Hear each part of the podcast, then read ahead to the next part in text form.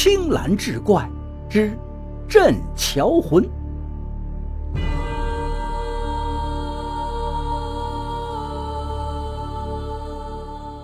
话说川南有个偏僻的山村，村口住着六十多岁的冯大娘。虽然大字不识一个，可为人勤劳和善，在村中很受人尊敬。冯大娘的老伴死得早。留下他和儿子冯三儿相依为命。这冯三儿生来痴呆，长大后也是浑浑噩噩、神志迷糊。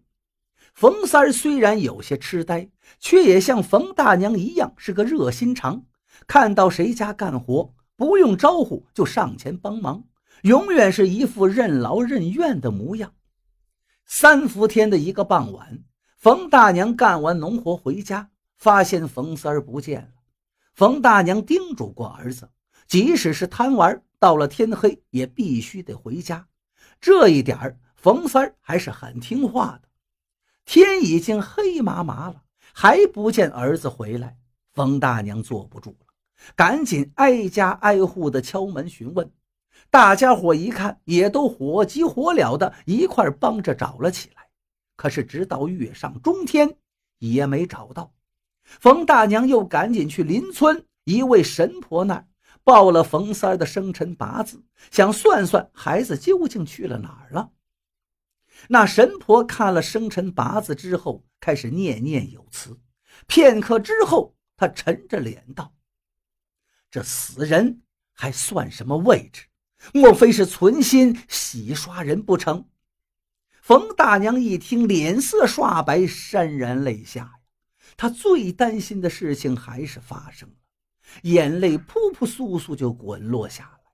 他哽咽着问那神婆：“我那儿子上午还好好的，怎么就会？”旁边同行而来的几个邻居也是一脸的狐疑。这冯三儿并不招人讨厌的，怎么说没就没了呢？神婆看了看大家的神情，又闭上眼睛说了几句谁也听不懂的话，随后睁开眼，手指东南方向道：“我看到的人的确是没了，就躺在一个又冷又黑的地方。你们呀，沿着这个方向去找就是了。”冯大娘在邻居的搀扶下，跌跌撞撞地出了门，翻山越岭就往神婆说的地方赶过去。这一路上，冯大娘是百思不得其解：儿子怎么会翻山越岭跑那么远的地方呢？还不明不白的丢了性命。对于神婆的话，冯大娘并不怀疑。那神婆做这一行几十年了，大到生死前程，小到家畜丢失，从来没有失算过。冯大娘走到一条河边，放眼望去。烈烈夜风之下，哪里有儿子的尸身呢？忽然间，冯大娘看着远处新浇筑的几个桥墩子，她猛然想起了什么，起身就冲了过去，紧盯着其中一个桥墩子，她似有所感：“三儿啊！”她撕心裂肺地喊了一声，便泣不成声，瘫坐在地上。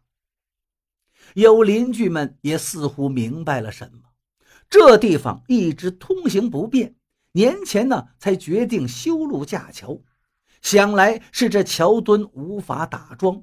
从风水上说，遇到了不干净的东西，需要用人祭祀才能镇邪。刚好就有人知道这冯三痴呆，便从村里连哄带骗的掳去，做了镇桥魂。要他生生世世守护着大桥。冯大娘在桥墩旁坐了整整一夜，任由邻居们苦劝也没用。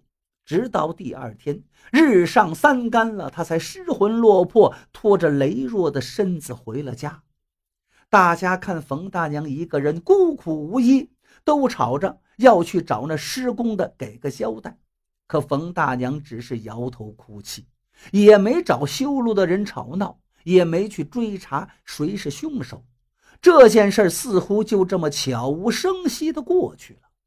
只是每逢清明与七月十五，冯大娘雷打不动，都要到桥头祭祀，唠唠叨叨说很多话才肯离去。也不知道过了几个年头，在一个七月中旬的傍晚，冯大娘一如既往在桥头烧纸钱。一个云游的老道从路旁经过，听到冯大娘跪在地上，声音哽咽地说：“祈求上天让他能替儿子去死，做那镇桥之魂，好让儿子早日投胎转世的话。”于是老道停下脚步。走到桥头，盯着那几个桥墩看了起来。这一看，老道心中似有所悟了，又默默地看了看冯大娘，她面无表情的模样，不知道是同情呢，还是遗憾。等冯大娘走了，老道竟也就地焚香烧纸，在桥头盘膝而坐，口诵经咒，长达几个小时。老道念完经起来之时，竟然是满头大汗。他扶着桥柱子，气喘吁吁，歇了好大一会儿才离开。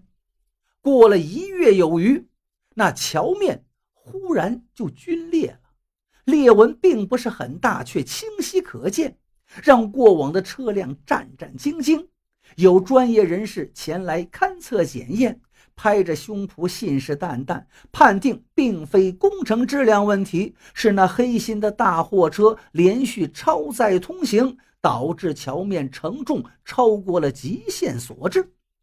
大桥于是开始限行、限重、限货车了。可谁想，天降暴雨，连绵不息，竟下了足足的小半个月。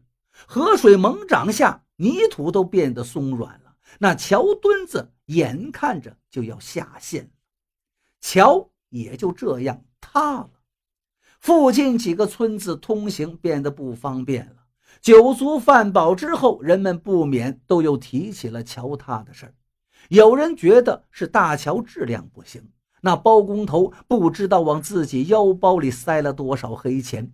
亲眼目睹了水泥标号是最低的，沙石中总是夹杂泥土。这样的桥能不塌吗？